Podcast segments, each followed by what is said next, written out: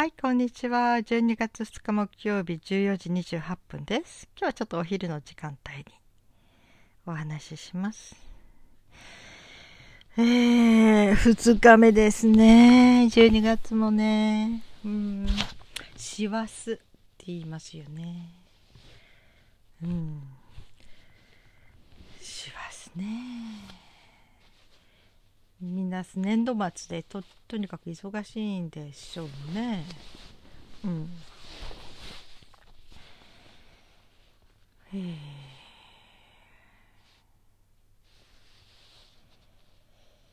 札幌はね今は目の前はちょっと真っ白なんですよね雪がねだけどねあと娘にこれこのまま寝雪になるんじゃないのって寝雪っていうのは春まで溶けない雪ねうん、いやー大抵も12月の中旬に1回全部溶けると思うって言われてそうなのかなとか思いながらね。まあ雨がね一日でも降っちゃえばこれ1回溶けるでしょうね。うんそんなんでね。ああまた溶けちゃうのかなんていう感じで見てますけどね、うん、冬は結露がひどいですね。うん。結露。私結婚するまで結露って知らなかったんですよ、うん、あの割と一軒家に住んでたのでそれから学校もそのねそういうなんていうか古い家、うんと、木造モルタルだったかな、うん、だからまあ皆さんモルタルって知ってますかね、うん、何だったっけモルタルって。要するにえー、なんか木とねコンクリートのなんか混合したものなんですよね。なんかね、えー、木枠の上にコンクリートを貼る貼るのかな？なんかよくわかんないんだけど、うん、モルタル作りでね。だから多分木の要素も入ってたから、まあ、木が養分吸い取ったかなとか思うんだけど。要するに北海道にふさわしくない、えー、気滅性があるえー、集合住宅というかねマンションというかそういうものたくさん建ったんですよね。うん、戦後 戦後。戦後って言ってもね戦後は私は59年生まれで戦後っていうのは45年だからまあ戦後14年目にして私は生まれたから、うん、あんまり戦後っていうことは使えないかな。私の生きてる間にね。その戦後にこうだったというような体験としてはもう戦後14年経ったら戦後とは言わない？まあ状況によるのかな？ものによってね。だからうん。まあとにかくそういうねアパートというかマンションというものがいっぱい建ってで割ともうブームラッシュ。とにかくわーってあって乱立するぐらい建って。そうするともう突貫工事っていうかね。とにかくもう数だけとにかくもう作っちゃえってことで意外と土台とか断熱とかねこう本当に影に隠れて見えないんだけどしっかりそれはやらなくちゃいけないような住宅のね特に引きたぐりの場合はねそういうことをほとんどおろそかにして直張りっていう言い方もしてましたね。コンクリートの壁に直接壁紙を貼っちゃうみたいなね。本当はそうやんないで何か壁とコンクリートの間に何か入るらしいね。クッション材とかね、えー、北海道だったらその断熱材が入るみたいなね、うん、からその粗悪工事というのは直張りが多かったと言ってましたね。うん、で私はの新婚の頃はもうギリギリの生活だったからとにかく安いアパート安いアパアパートとはもう言わないですね時代的に、ね、マンションって言い方しましたね。本当はマンションっていうのはね意味的にはすごい豪邸なんだけど日本では割と普通にね普通にマンションって言ってましたよね。集合住宅のことをね。最近で最近。じゃないね。2 3 0年前から。そうかしらね。普通の集合住宅をマンションって呼んでたんじゃないかな。ちょっとコンクリートっぽい。木造はあんまりマンションとは言わないけど、うん、ちょっと木造モルダルみたいな、うん、ちょっとこうコンクリートの壁があるような集合住宅みんなマンションと言われ言っちゃったかもしれないみたいな、うん、だからなんていうかそういうまあ集合住宅としか言いようがないかな、うんね、その集合住宅。だからその安くってどんどんどんどん乱立いっぱい建てちゃったっていうことがあったみたいでね、うん、私がその結婚した時1987年ぐらいっていうのもバブルがはじけたいやバブルの時かな。なんかねちょっとすごいそのうんあれだったんですよね。私の住んでた一軒家が住んでた家のところがなんか23倍の値段で売れちゃう売ってくれみたいな感じ？土地がすごく値段上がっちゃってね。それでえー、なんか買った時よりももっと高値がつくの？みたいな、うん、そんな感じで売れちゃったことがありましたからね。なんかその時の時代のなんかそういう背景割と、うん、お金がすごい動いた時期なんじゃないでしょうかね。みんな持ってたバブルとか言った時期代なのかな。うん。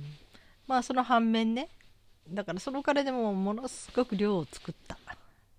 不動産っていうかその建設会社でね。だけどいいものというよりもとにかく数をたくさん作ったということの弊害なのか、うん、結構ね本当にあの北海道にそぐわないようなものがいっぱい立ったんでしょうね。で安いから、うん、私たちはそこに入っていましたね。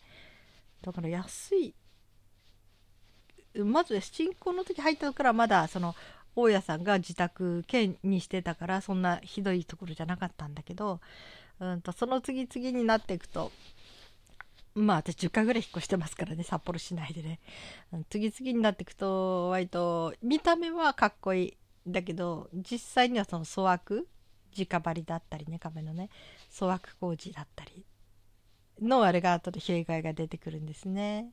で子供が保育園の頃入ってたアパートはアパート集合住宅はなんせあのえー、結露がひどすぎる。クローゼットのものが半分かびましたね。もう全部台無しになっちゃいました。それからベッドがあったベッドの下に水たまりができたんですね。あほんとびっくりしちゃいましたね。結露なんて経験したことがなかったんですね私のちっちゃい頃はね。うん。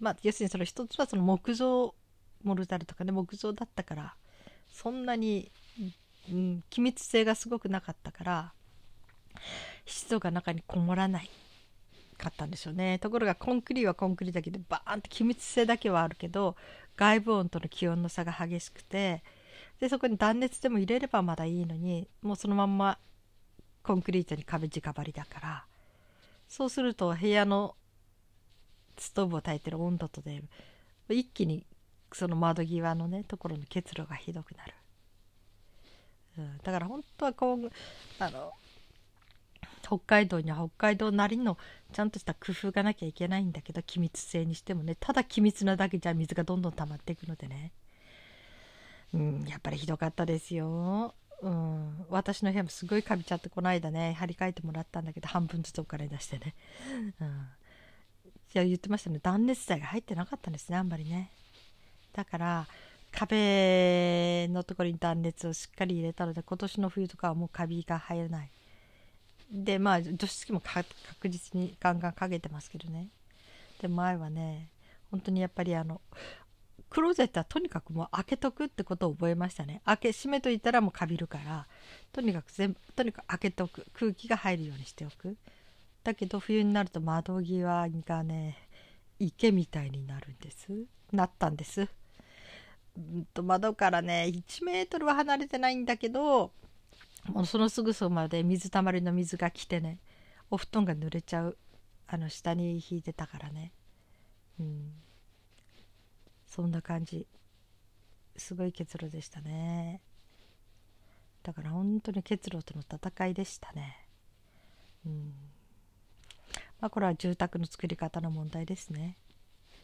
うん、まあねその雪国は雪国ならではの工夫っていうものが少しずつ今されつつあるらしいんだけど建築法にしてもね、うん、それから新しい工夫として北海道の窓は二重窓なんですよ。1枚の外の窓とそれから内側にはもう1台あってだから少しまだ何て言うかなあの1枚よりは寒くない。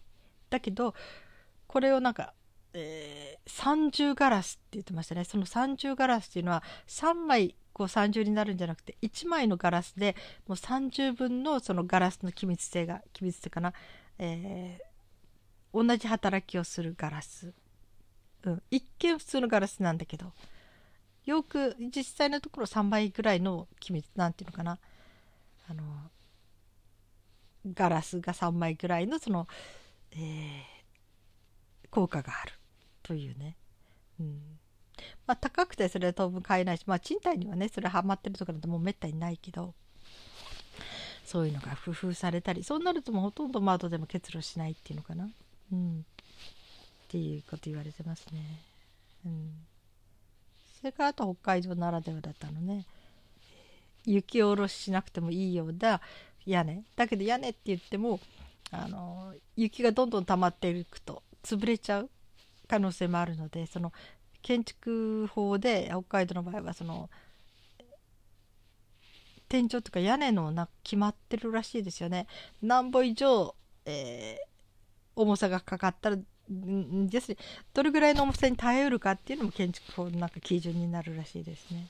なんかそれ聞いたことがありますね。うん、だから雪国ならではのいろんな工夫。うん、で私がいる部屋は一番北の部屋なので北にある部屋なので寒いのとここにはあの暖房器具が適切なのが入らない。つかない。本当はね灯油ストーブあの FF 式とかねそういう外にこう壁から穴が開いていてそこから排気できるような北海道は割とそういうのが多いんですね。昔は煙突だったけど今その FF 式っていうのがでねそれが一番安上がりなんですよ。灯油代としてはね、うん。まあ、北海道っていうか北国ならではの、えー、ものとして暖暖房費暖房手当っていうのが割と出るところがあるんですよ。大きな会社とか、まあ、普通の民間会社である程度の大きな会社だと大きくなくても出るかな。その冬というのも暖房費がすごくかかるのでそれが会社から支給してくれるところが割とあって割と北国にはあるなんていうか恒例のものなんですね。だいたい一月に10万ぐらいの手当があってそれは暖房費に回せるっていうか。一月一冬で10万？一月10万だったっけ？一月10万じゃないですね。一冬で10万か。一冬で10万。だから5ヶ月雪に閉じ込められるとして毎月2万ずつはあの灯油代にかけれるって感じでしょうかね、うん、でも今それ出す企業どれくらいあるんでしょうかね。よくわかんないですね。もう夫はそういうところの会社辞めちゃったから。うん。あのもう暖房手当はないところですね。うん。今こっちの方が多いんじゃないかなとは思うんだけど、まあ、ちゃんとした会社なら、うん、は暖房手当は北国は出ることになってると思います。うん、それぐらい暖房がなければ 生きていけないのでね。うん、ただ私ね2日昨日かなとついかな？あの新聞の広告ですごいの見つけてえーとか思って今買おうかなとか迷ってんだけどあの着る毛布なんだけどドイツのうんえー、戦争地帯っていうのかな？なんか軍で使われていたみたいなことが書いてあったんだけどそれに大体マイナス10度の場所まで大丈夫。それを着ていてあったかいっていうね。うん。大体1万円くらいかな？9900いくらだから税込みで1万円いくらっていう感じの。それが結構デカデカと載ってましたね。えー、そんなに本当にそんなにあったかいの？って要するに着てるだけでだんだん体温でこう温まっていくそういうなんかうんと仕組みにもなってるというのかな？うん。まあ、電気を使うわけでもないんだけどねその材質自体が。うん、でそれもちょっとレビューとかねいろいろそれを買った人のを見たりしながらねいやこれ買おうかとか思って。もし完璧にそれだけあったかければ私の部屋でうんなんか暖房なしでちょっと歌うぐらい歌えるかなとか思って。っていうのは私の部屋にさっきの話に戻りますね。一番そのえー、ポピュラーだ。冬を、うん、過ごすには一番ポピュラーな灯油ストーブがつかない部屋、うん、つけられない設置できない。でポータブルの灯油ストーブは置いちゃいけないんですよ。大家さんに止められてるんですね。あの灯油ストーブっていうのはねあのポータブルの場合水を出すって言われてるんですよ。だからすっごい湿気が増える。で私はねそれ何回かほんのちょっとだけのねアラジンのストーブっていうのがあってそれを炊いた1回か2回なんだけどね数時間。そしたら雨漏りが天井からしちゃって結露がね天井からあの落ちてきちゃったんですね。それで天井張り替えてもらうっていう。大家さんにすぐ迷惑かけちゃって散々言われましたね。その灯油ストーブは炊かないでくださいねって。でもねおそらくねきっとみんな炊いてると思いますよ。だってそれしか方法ないんだもの。そのこの部屋、えー、一番端っこの部屋を温めるには、うん、そうじゃなければ電気ストーブって電気ストーブコストかかりますからね。もう普通で一番あったかいと言われるような電気ストーブそれ2台マックスに炊いても真冬の北海道無理ですね。という状態なんですよ。それにも2個マックス書いて他の電気ブレーカー上がっちゃう。うんって感じ。それにあとねそれだけでギリギリ持っても誰かが電池電池を使うとかちょっと電気のあったの熱源するようなものを使うとかねケトルとかね。なんかちょっと電気をドライヤーを使うとかそのために落ちる電気が。それちょっとワット数っていうかねそれを少し大きくするとまた違う、うん、かもしれないけどうん、いやとにかくね真冬の北海道は電気ストーブだけではしのげません。っていう状態で最後に何を考えたかというとあの、え災害用に割と売り出されていたカセットガスボンベ。要するにあの卓上のガ,、えーと、ガステーブル卓上でこうなんか焼肉とかする時のねカセットガスってありますよね、うん、あのガスでストーブになるそしてそれはすごい特許を取ってるというかすっごい優れものでね電気が必要ないのにその特別な方法で熱風がファンのように吹き出してくるんですよ。それすごい発明だなと思ったんだけどだからあったかいんですね。つけた瞬間に温まっていくんですよね。素晴らしいなと思うんだけどそれが1本で1時間半しか持たない。だからそうね去年使うどういう使い方したかっていうとちょっとね部屋の片付けしたいなとか部屋をちょっとあの探し物したいなとか自分の部屋来てそういう時にはそれをつけて瞬間的に温めて、まあ、1時間か1時間半そのあったかさで、まあ、部屋でなんか、えー、動いてられるっていうかな。うん。そのストーブとあと電気ストーブくらいだと両方あればまあお客さん来ても部屋で過ごせるかなって感じになるのかな。私の部屋はね。だからそうね。前セラピールーム使ってた時はあれしてたかな。あのこたつ置いてましたね電気こたつとそれから、えー、電気ストーブと組み合わせて玄関期の2月ぐらいにお客さんと一緒にこたつに入りながら うん、話してたことありましたね。うん、今はね部屋でねそういう仕事してないから自分が住むだけだからね。うん、まあそんなんでね。でこの部屋を温めるったらそのコストの悪いガスストーブ。